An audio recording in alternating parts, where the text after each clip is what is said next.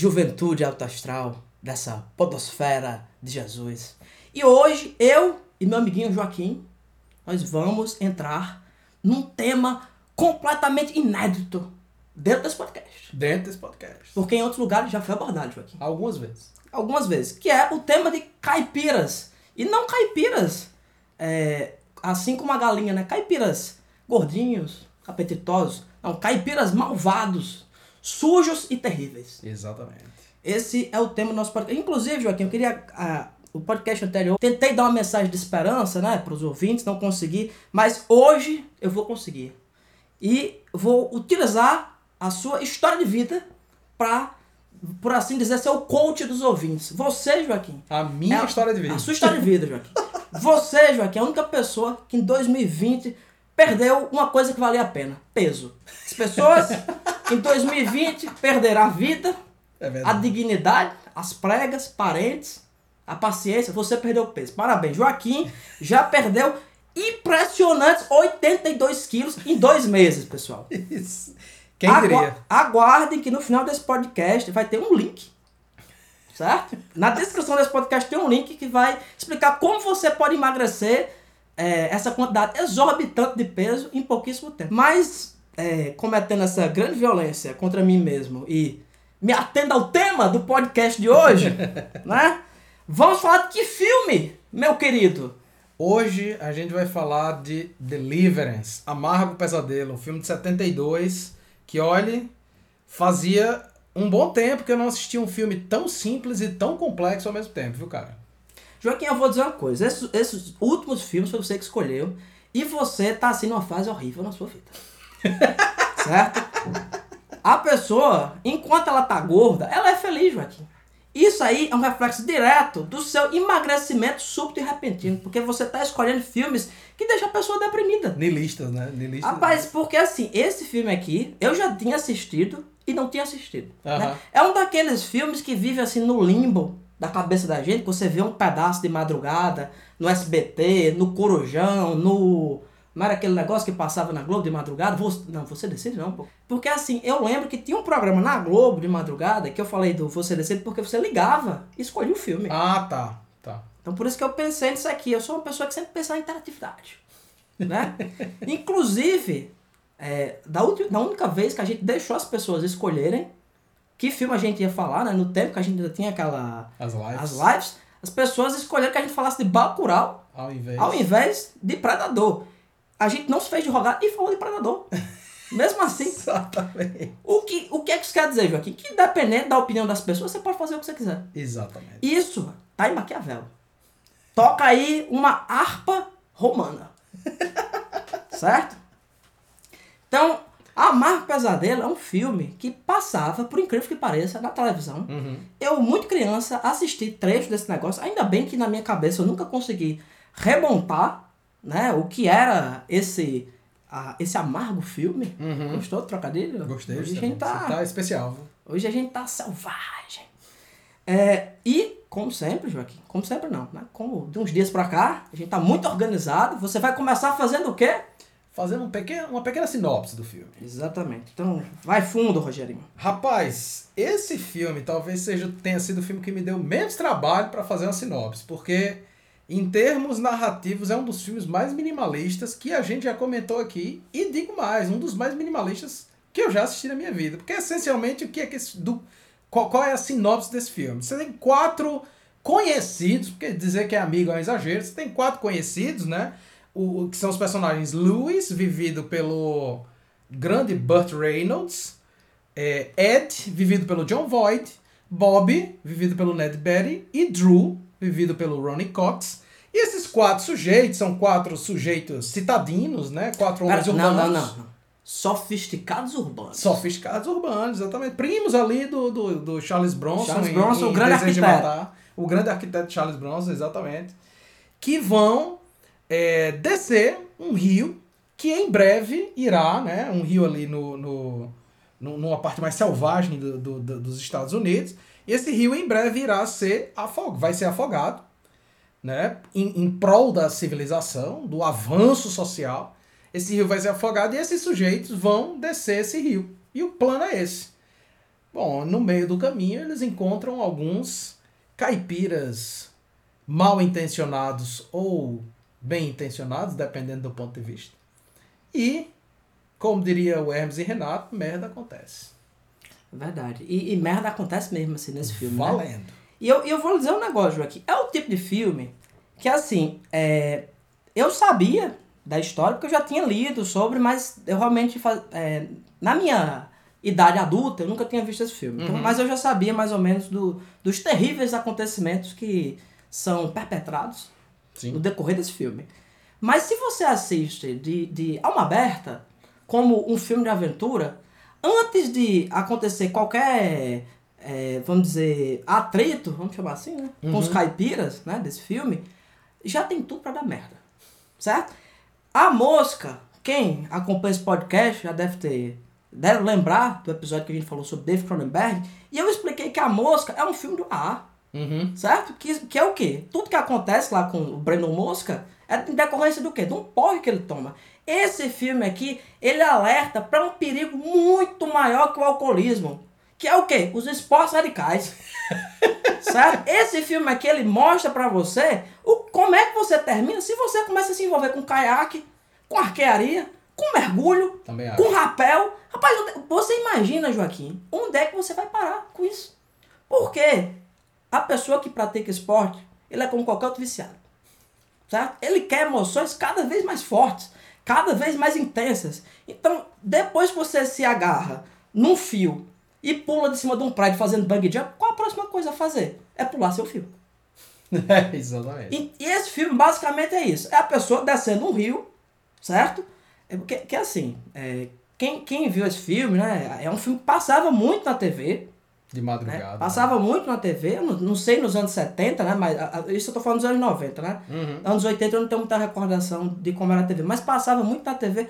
E ele mostra pra você claramente a estupidez humana que é você pegar uma canoa, né? Um caiaque, até eu Uhum. diria, e descer um rio sem nenhum motivo. Sim.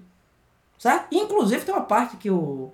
Que ele, é é interessante no início, né? Que quando eles têm o primeiro contato com, com os caipiras, eles falam, não, a gente vai descer o rio porque é a última oportunidade, de- vão construir uma represa, né? Então aquilo, aquela região toda que tem aquele rio vai virar uma, um lago, né? Isso.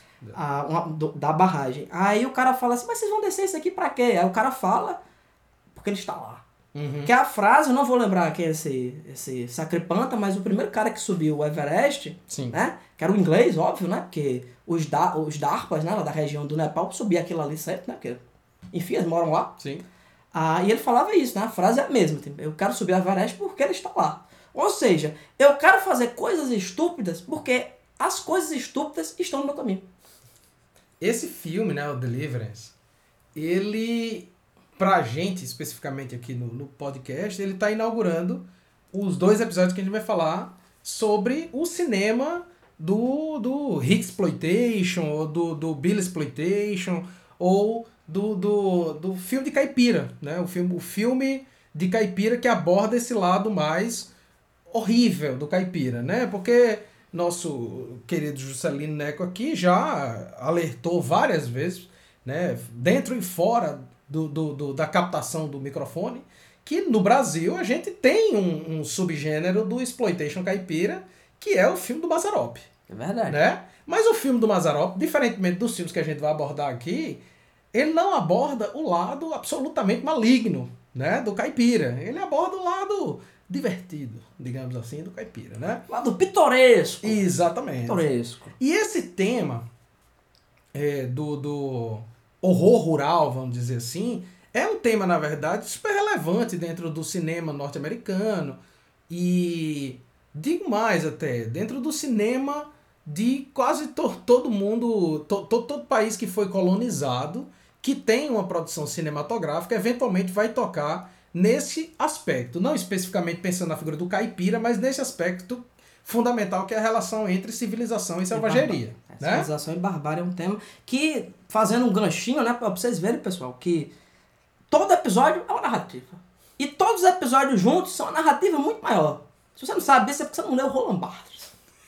Bota um barulho assim de um livro fazendo... certo? Ah, mas a gente já abordou esse assunto, né, fazendo um ganchinho aqui, quando a gente falou do, do Razorback, Sim, Razorback tem esse tema de, de exploitation também, né? sim, sim, completamente. O cinema australiano, ele tem muito disso, né? Justamente É, pelo é, processo. é, é porque no caso do cinema australiano, lá os, os ricks, né? o- o- Os caipiras são chamados de australianos.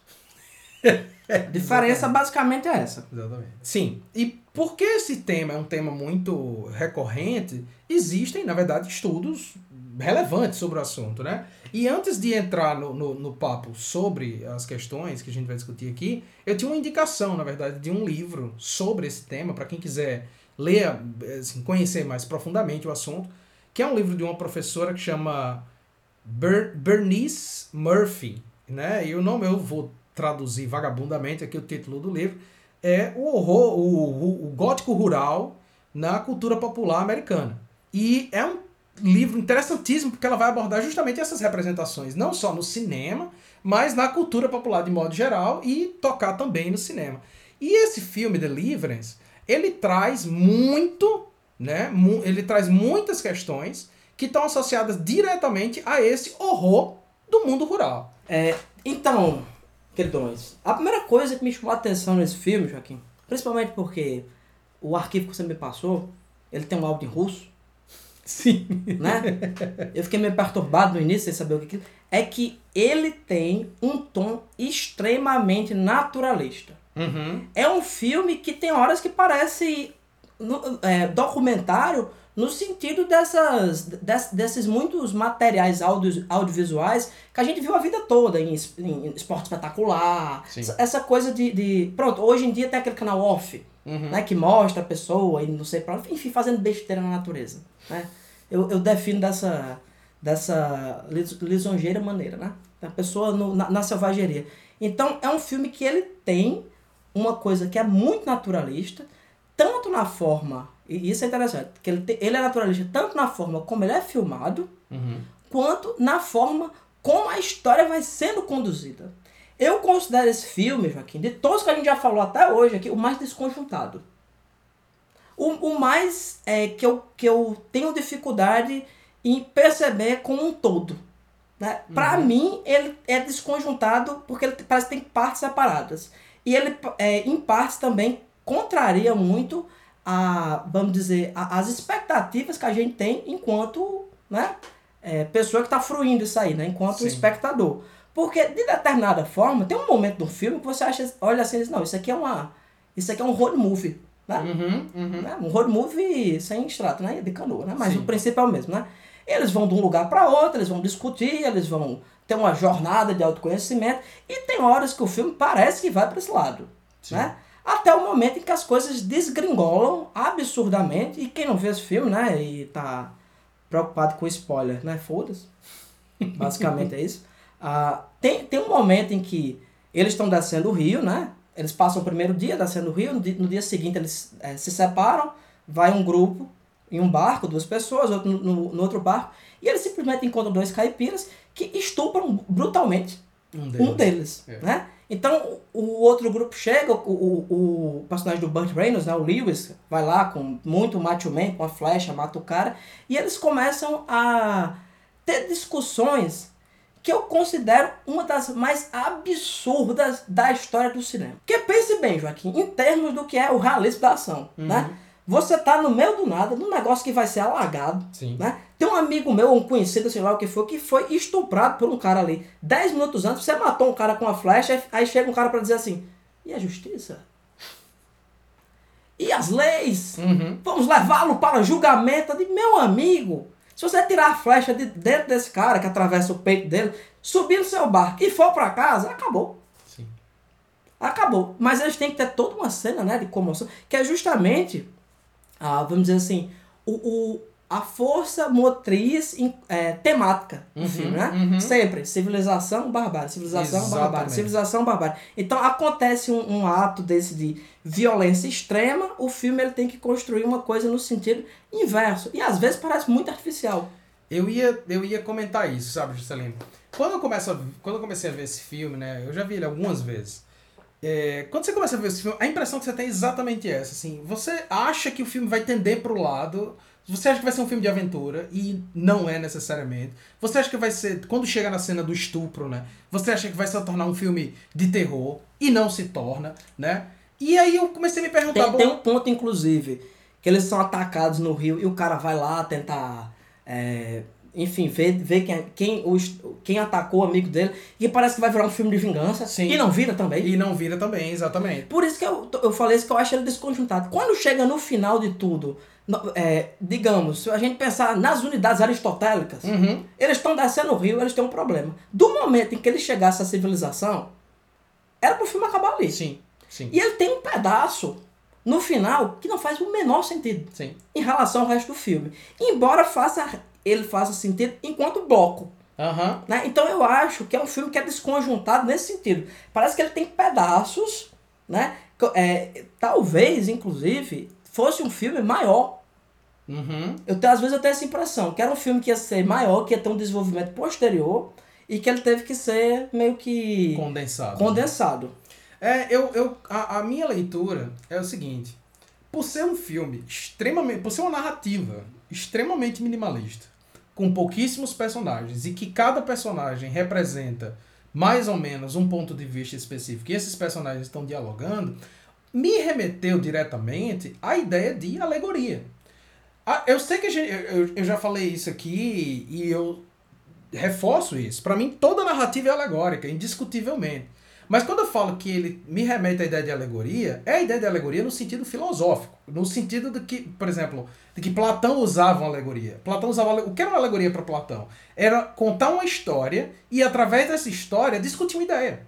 Então, esse filme, ele me parece tão alegórico quanto a Caverna de Platão. É uma narrativa para discutir uma ideia. Quer dizer, quando a civilização se torna barbárie e quando a barbárie se torna civilização. Quer dizer, onde há o ponto de intersecção. E aí cada parte da narrativa vai estar levantando um ponto e mostrando os pontos de vista dos personagens em relação a isso. Porque pensa só, você tem um personagem como você tem dois personagens mais profundamente desenvolvidos, né, que é o Ed e o Louis, vividos pelo John Voight e o Burt Reynolds, e você tem dois personagens que são mais simples, certo? Então, o, o fator que, que desencadeia a problemática toda da narrativa é o estupro do personagem Bob.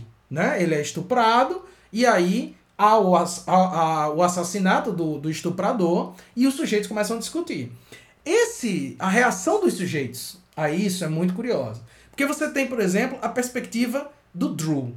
Né? Drew é o camarada que ele é representado como o sujeito que ele é mais leve de coração, ele é mais inocente, né? Na, na cena inicial, quando ele vê o, o garotinho Ele- ele é um tocando artista, banjo. né? Exatamente, o garotinho tocando banjo, ele vai tocar junto com ele. Existe esse, essa representação dele. E ele é o cara que vai defender justamente o ponto. Ele tá no ponto extremo da civilização. É dizer assim, a gente passou por uma situação terrível, mas nós não podemos nos rebaixar ao nível dessa situação. A nossa reação a ela tem que ser uma reação civilizada. Ela tem que ser uma reação racionalizada. E ele vai tentar racionalizar. Justamente ele é o cara que traz o ponto de a gente precisa levar este cadáver para Rio as a- autoridades. Rio abaixo. Exatamente, para as autoridades. Que é uma ideia completamente absurda, como você bem coloca, mas se você começa a pensar que talvez a, a, a narrativa do filme seja uma grande alegoria, faz todo sentido do mundo, porque o que ele está fazendo é defender um ponto. O ponto dele é: eu sou o mais civilizado dentre todos os outros. Aí você tem uma, a, a reação do Bob, né, que é o camarada que é estuprado. A reação dele simboliza assim perfeitamente o que é a vingança. Ele em nenhum momento, uma vez que ele é atingido por aquilo, em nenhum momento ele considera qualquer outra coisa que não seja se vingar do cara que fez. Quer dizer, o cara tá morto. Ele não tem nenhuma, nenhum problema em deixar o cadáver dele ali. Ele não tem nenhum problema em defender esse ponto, em momento algum. Ele tem essa reação mais visceral. Aí, esses são os dois personagens mais simples. Eles estão, digamos assim, nos espectros, nos pontos extremos dos espectros. Um é tá tendo uma reação extremamente civilizada e o outro tá tendo uma reação extremamente selvagem. Aí você tem os dois personagens que estão no meio, né? Que é o Ed, vivido pelo, pelo John Voight, né? A reação do Ed é muito interessante porque ele tenta racionalizar a selvageria. Ele tenta dizer assim: tudo bem, a gente passou por uma situação terrível, selvagem.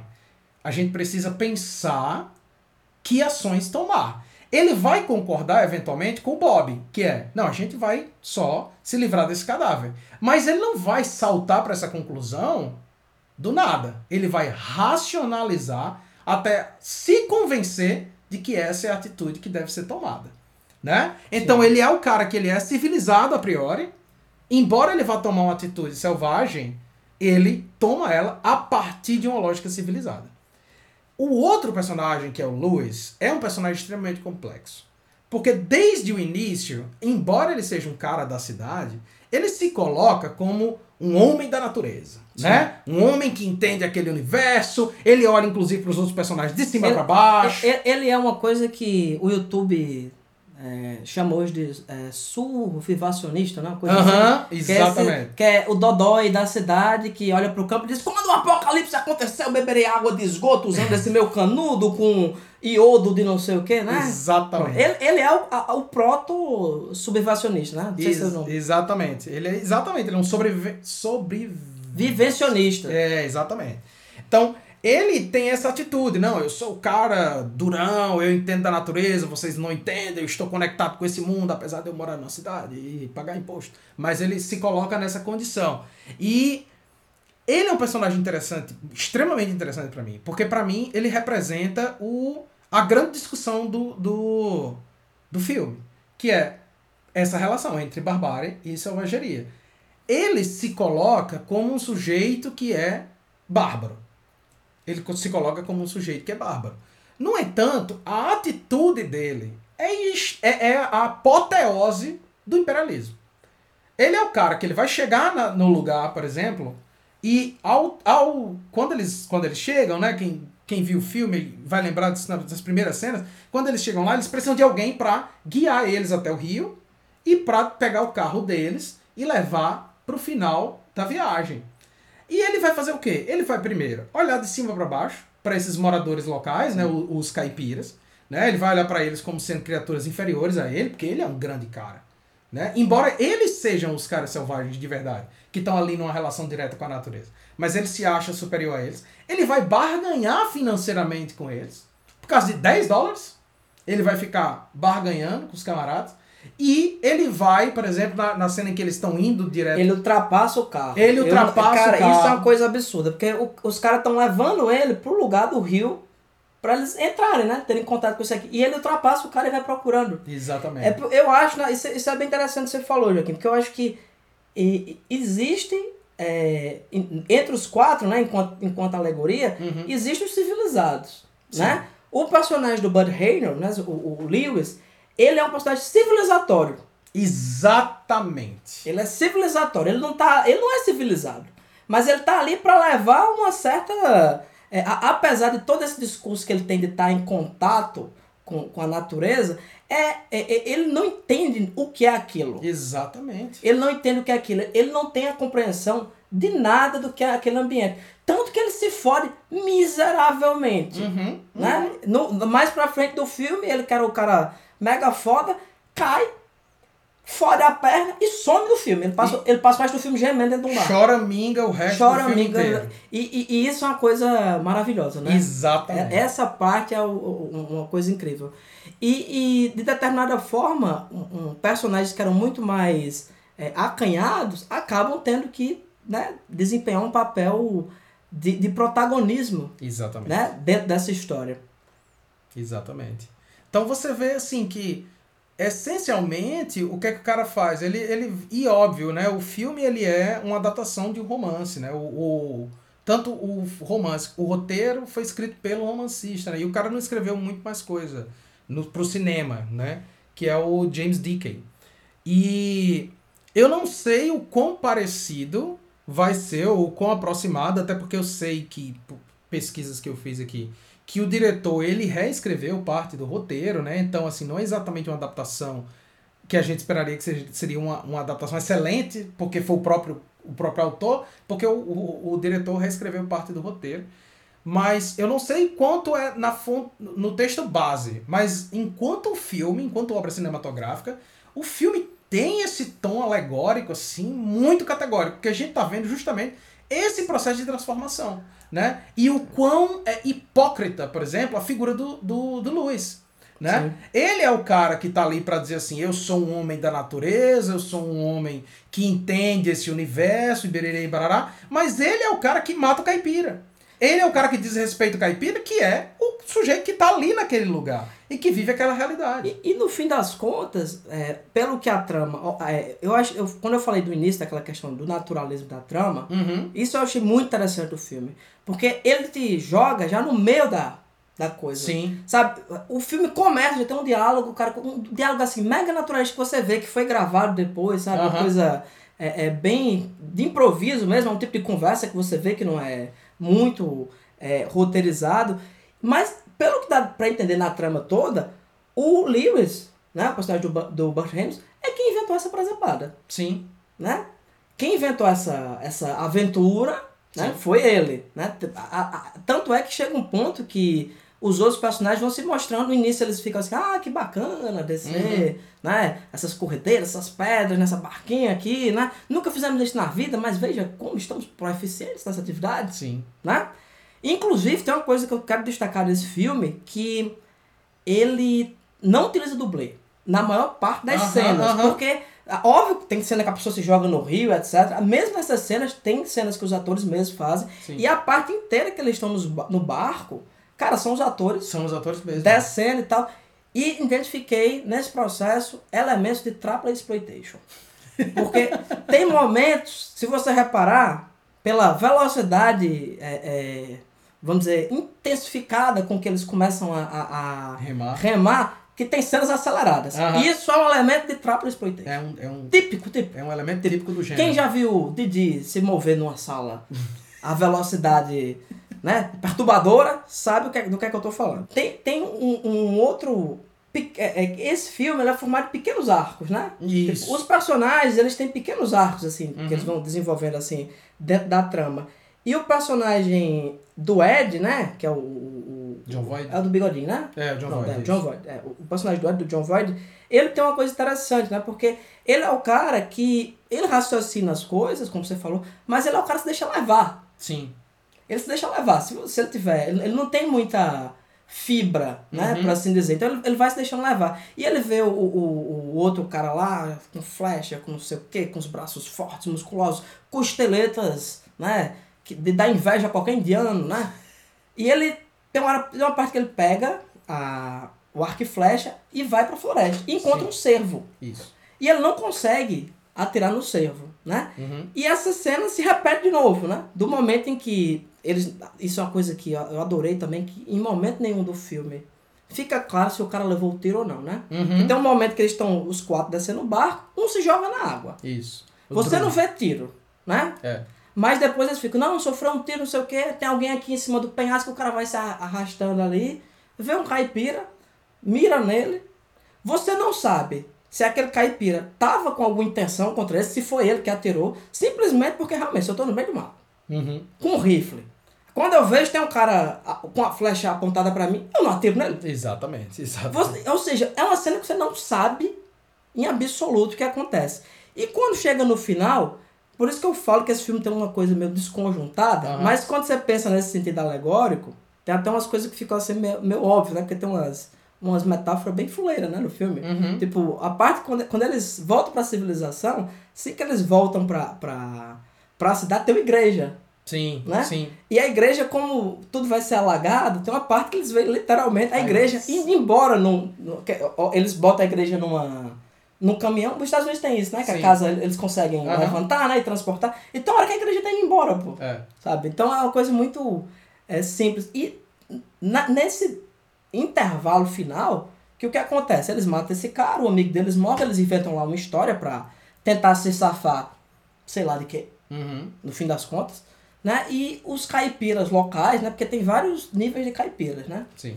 Tem os caipiras é, do início do filme, que são caipiras assim, broncos, né? Eles, cara, tem uma parte assim que é muito racista nesse filme.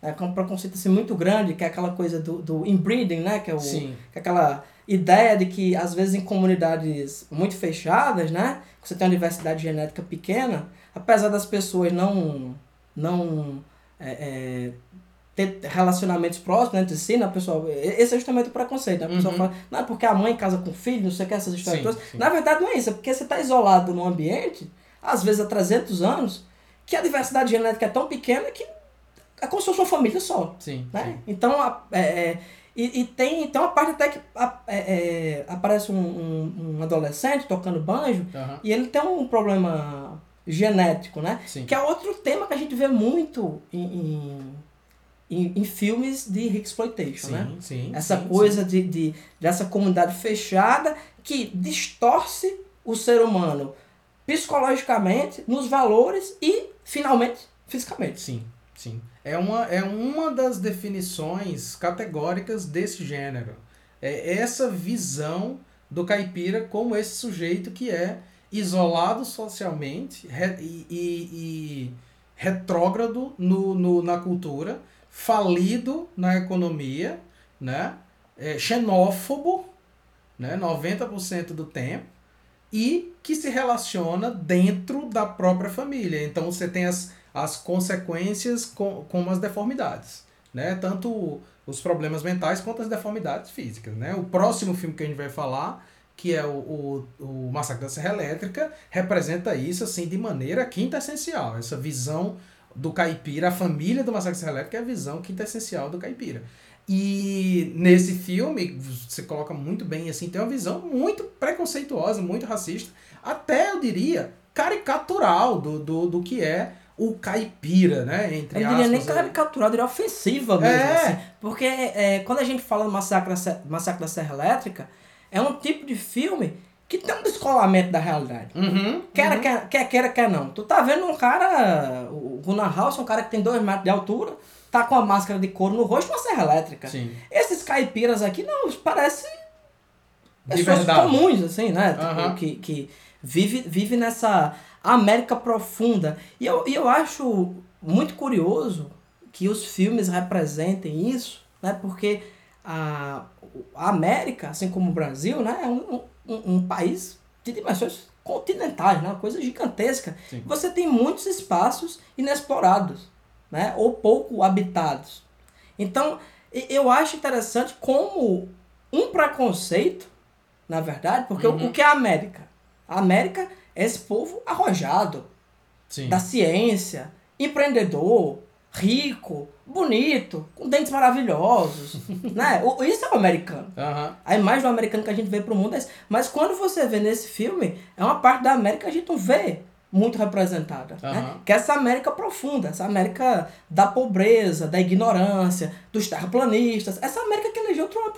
Sim, sim, É isso. exatamente. É isso. E você. E quando, quando, quando você assiste essa sériezinha da Netflix de, de jovens urbanos sofisticados, assim como o grande Charles Bronson, Uhum. né? Que era que é jovem, sofisticado, urbano e tem ótimos cabelos, né? Você imagina, você é, muitas vezes não imagina que existe essa América, né? Aham. Essa América profunda, né? Essa América é, é, e, e é interessante esse livro aí que você comentou, que ele fala assim, gótico, né? Isso. Tem, tem um, todo um termo que a gente chama de gótico americano, Uhum. né? Que o, o Stephen King, pronto, é o, né? o, o, o elemento mais típico desse tipo de narrativa, que é justamente você transpor aquel, aqueles elementos de gótico que a gente tinha na Europa, de vampiro, de castelo, de não sei o quê, pra onde? Pro Maine. Sim. Pra uma comunidade rural, pra uma Uhum. cidade pequena, né? E quando você fala de gótico, vamos dizer assim, rural, você tá falando de uma coisa bem específica, né? Desse tipo de... de... Tem, tem até um quadrinho do Steven Niles, eu tava lembrando disso aqui agora, que o nome é justamente Aberrações no Coração da América. Uhum. Que é uma comunidade rural onde, depois vai ser explicado, mas por algum motivo, todas as casas têm uma criança que nasceu com uma deformidade, assim, Uhum. física gigantesca, mas na verdade eles têm superpoderes. Esses, esses caipiras aqui que a gente tá falando não têm superpoderes. Não, nenhum superpoder não. A não ser que você considere um, um desejo violento por estuprar uma pessoa que está imitando um porco como um superpoder. Cara, essa, e essa parte do estupro, bicho, é, acho que no, no, no podcast anterior eu falei do livro que eu tava lendo, né, do, dos homens que encaravam cabras, Aham. E tem uma parte que ele fala justamente desse filme. que ele tá lembrando um evento que aconteceu na guerra do Iraque, que você e os ouvintes devem se lembrar, que tinha uma, uma moça, tirou uma foto com vários iraquianos, assim, deitados nus um por cima do outro, né? Uhum. E ele faz uma comparação dessa cena com justamente essa cena do. Aliás, essa cena não, né? Esse fato, né? Esse evento, né? Com a cena do, do Deliverance. Uhum. E ele mostra que, no contexto específico da guerra iraquiana, ele faz isso para o quê? Para humilhar e para quebrar a pessoa. Uhum. E no, no, na, no filme, sim, em Deliverance, essa cena, simbolicamente, o que ela significa é isso. Uhum. Né? Tanto que eles, é, o cara estupra o, o, Bob. o, o Bob, o, o outro, o Ed, né? Isso, é. Fica amarrado. Capaz, ele presencia aquela cena ali. Quando os caras soltam ele, acabou, pô, o cara tá quebrado. Uhum. O cara tá quebrado. Qualquer coisa que eles quisessem fazer com ele aqui, ali naquele momento, eles fariam. É, exatamente. É, é interessante, é, eu vou comentar um pouco uma outra questão, mas antes de, de passar para essa outra questão, é, eu vi recentemente uma entrevista com os quatro atores principais. Já, re- recentemente que eu digo, não é que eu vi a entrevista recentemente, mas a entrevista é recente, eles já todos bem coroas e tal. E o entrevistador pergunta justamente disso, porque essa é a cena que define Deliverance, tipo, é a popularidade de Del- Deliverance, é essa cena. É a, é a imagem que todo mundo lembra desse filme, é essa cena particularmente do estupro, E, né? e, e assim, é sempre bom situar um pouco o ouvinte, a gente não tá falando de um filme como a gente falou antes. Esse não é Rolling Thunder. Uhum. Esse filme é um filme de estúdio. Esse filme, você clica pra ele tocar, a primeira coisa que aparece é um logo gigante da Warner Bros. pô. Exatamente. Isso é um filme de ação, por Isso, assim dizer. Isso, exatamente. Aos modos dos anos 70. Aos modos. que era uma época selvagem. Mas ele, mas ele é. E ele se vende como um filme de ação. Já viu os posters? Uhum. O pôster é o cara com a flecha, pô. Sim. Sim. Não tem o cara no pôster, bem que pensa uma coisa pra vender, o cara se arrastando no chão imitando um porco. É, pois é, pois é. Mas os caras estão. O entrevistador pergunta justamente isso, sobre essa cena, que é uma cena muito icônica e tal, e eles, com, eles, eles começam a discutir sobre isso. E o, o, o Ned Betty, ah, perdão, o Ronnie Cox, que faz o Drew, né? Que é um ator icônico aí dos anos 80, ele sempre tá fazendo o Coroa Maligno, né? Nos anos 80. Isso, fez Robocop, Isso, exatamente. fez um tiro da pesada. um tiro da pesada. Ele é o chefe, aliás, o chefe não, o, o, o, o chefe da polícia de Beverly Hills. Uhum. Então, ele, o, o ator, ele vai dizer uma coisa que é muito, é, muito curiosa. Ele vai dizer, esse filme fez, explicou para os homens uma coisa que as mulheres sempre souberam. Que estupro não é uma relação sexual. É uma relação de violência. Perfeito. Ele, ele tipo, ele vai falar exatamente isso. Ele vai dizer, olha, é uma cena icônica para tipo, que de- demonstra claramente um estupro não é sexo. Um estupro é uma violência. Não é, não, não tem nenhuma concepção sexual nessa cena, né, né, né, nessa, nessa relação. E é muito foda, porque se você parar pra pensar, a gente até poderia dizer que esse filme, ele dialoga com um subgênero que, diga-se passagem, eu particularmente não sou fã desse subgênero, eu acho 90% do tempo de extremo mau gosto e desconfortável, que é o filme de Rape Revenge, né? O filme de estupro e vingança. Sim. E ele A tem uma Your Grave, né? isso, tipo exatamente. Tem uma relação com isso, né? É, com, com esse tipo de narrativa. Mas nunca, até onde eu sei, tinha sido feito do ponto de vista de é um cara sendo estuprado.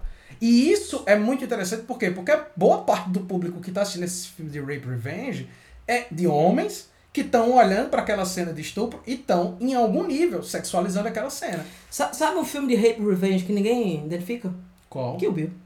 Kill Bill, Kill Bill é um filme de, de Rape Rape Revenge. Revenge. De determinada forma é. Sim. É porque a vingança dela com o Rape é muito rápida. É muito rápido. Aí depois ela tem outras vinganças. Outras vinganças. é Essa é bem rápida. É verdade. E é, então essa cena é realmente muito categórica e como eu falei, era um grande centro narrativo né, da história. Mas o, o outro ponto que eu ia falar, a gente começou a falar sobre isso e é um assunto, é um, um tópico muito interessante.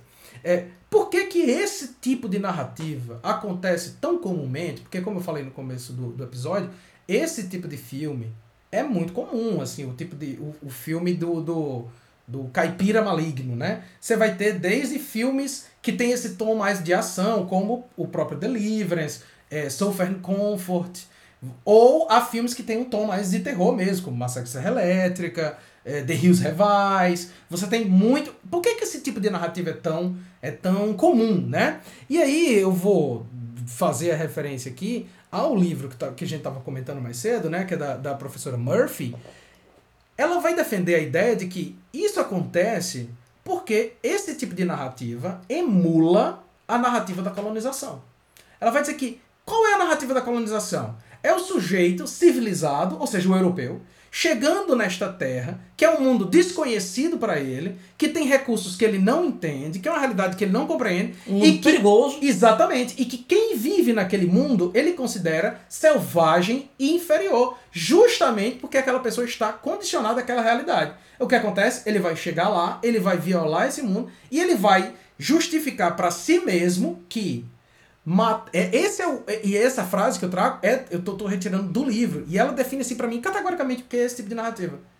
Matar o outro é civilização. Matar o igual é selvageria. Então, olha como é curioso como, é, como esse tipo de narrativa justifica na, no, no inconsciente geral a ideia de que tudo bem quando você mata o caipira, porque o caipira, ele é selvagem, ele é menor, ele é inferior, e eu sou uma pessoa civilizada, eu estou acima deste outro sujeito, portanto, não há nada de bárbaro na minha atitude de matar ele. O problema. Pelo contrário. Exatamente, eu estou fazendo o quê? Eu estou civilizando essa realidade. Que é justamente a leitura que você está falando do, do, do Luiz, do, que é o personagem do Butt Reynolds. Ele é.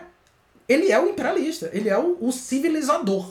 Ele está chegando ali para impor a sua civilidade sobre o outro, muito embora as atitudes dele sejam exatamente idênticas à de quem está naquela realidade, né?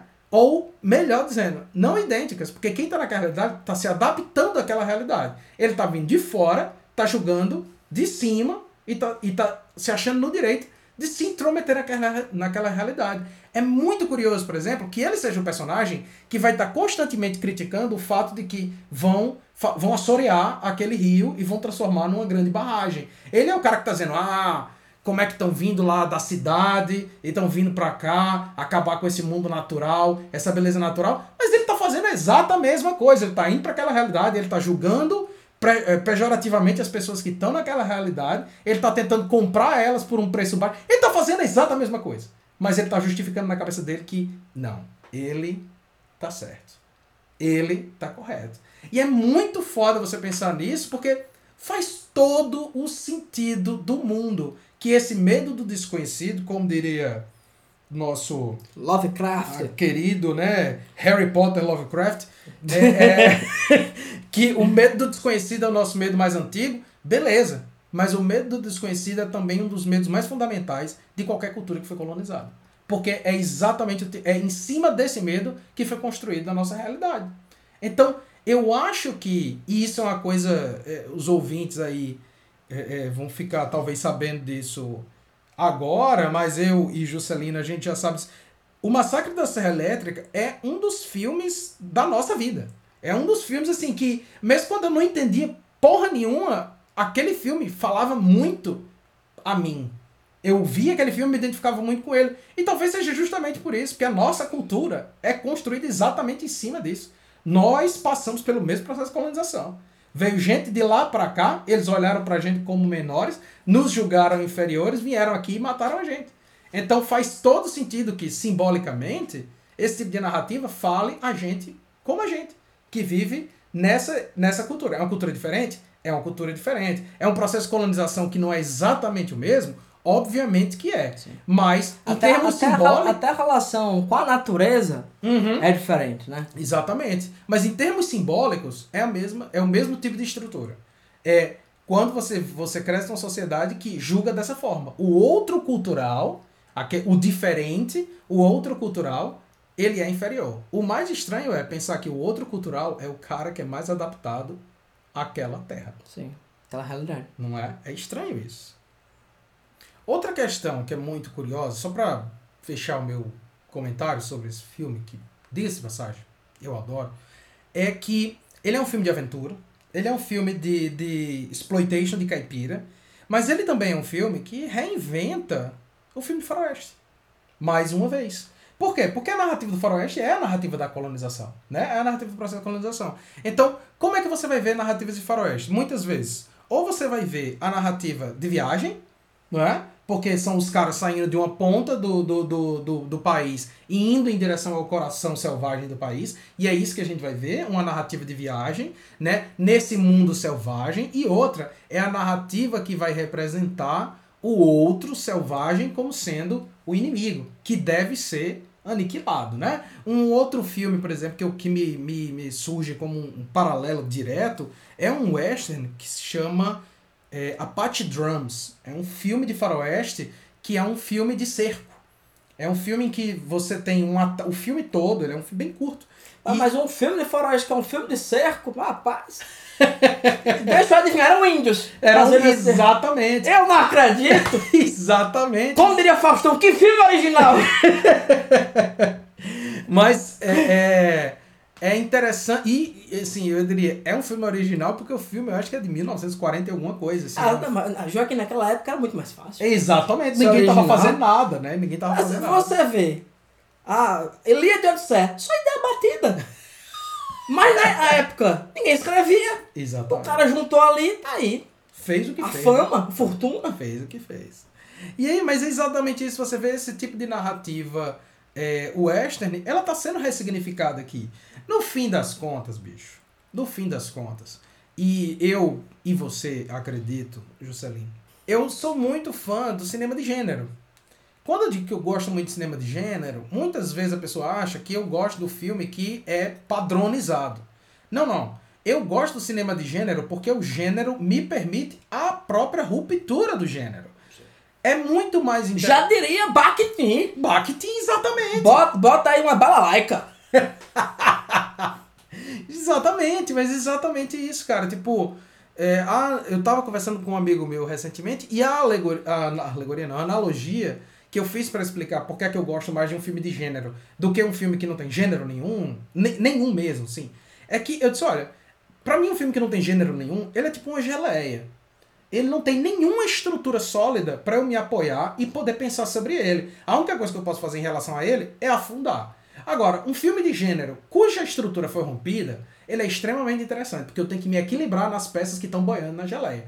E isso faz com que eu exercite muito mais o meu poder crítico do que se eu simplesmente disser, é, não dá para entender não, foda-se.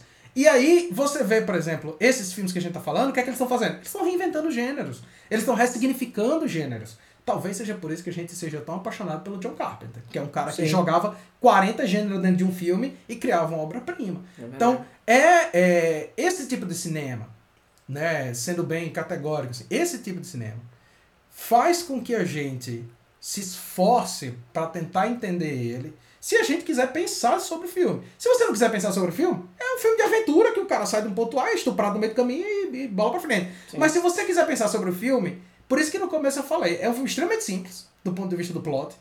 Mas quando você começa a pensar sobre um filme simples, é que você começa a entender que ele é cheio de nuances. E são essas nuances que levam a gente a ter esse tipo de, de de discussão. E é sobre isso que esse podcast é feito. Sabe? Isso é verdade, Joaquim. Enfim, você disse uma coisa do futuro. Nesses 92 anos que a gente se conhece. Eu também queria fazer um comentário final, Joaquim, que eu tava pensando sobre essa natureza desconjuntada desse filme, né? Como uhum. eu já uhum. falei, dessas, desses pedaços que não se encaixam. Eu tava lembrando do primeiro filme desconjuntado que eu assisti na minha vida. Que é A Doce Vida, do Felino. Uhum. Que é um filme que... Qual o gênero?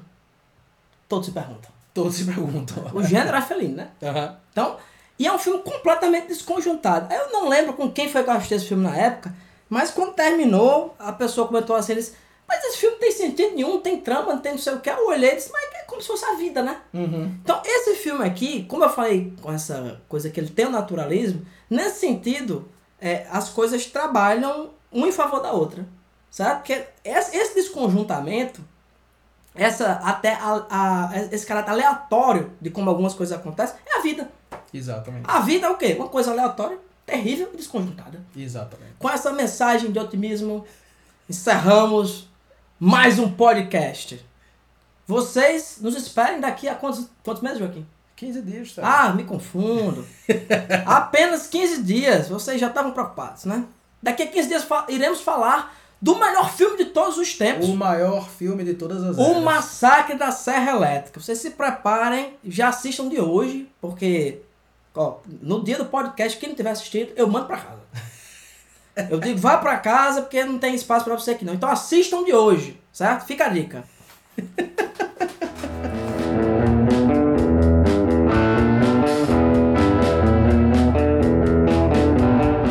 Selvagem Cast é uma realização da Selvagem Produções. Edição de áudio por Joaquim Dantas, com assistência de Luciana Lopes. Música de abertura Supercharger, por Raimundo Kowalski. Se você quer entrar em contato com a gente, manda um e-mail para selvagemxproduções.gmail.com.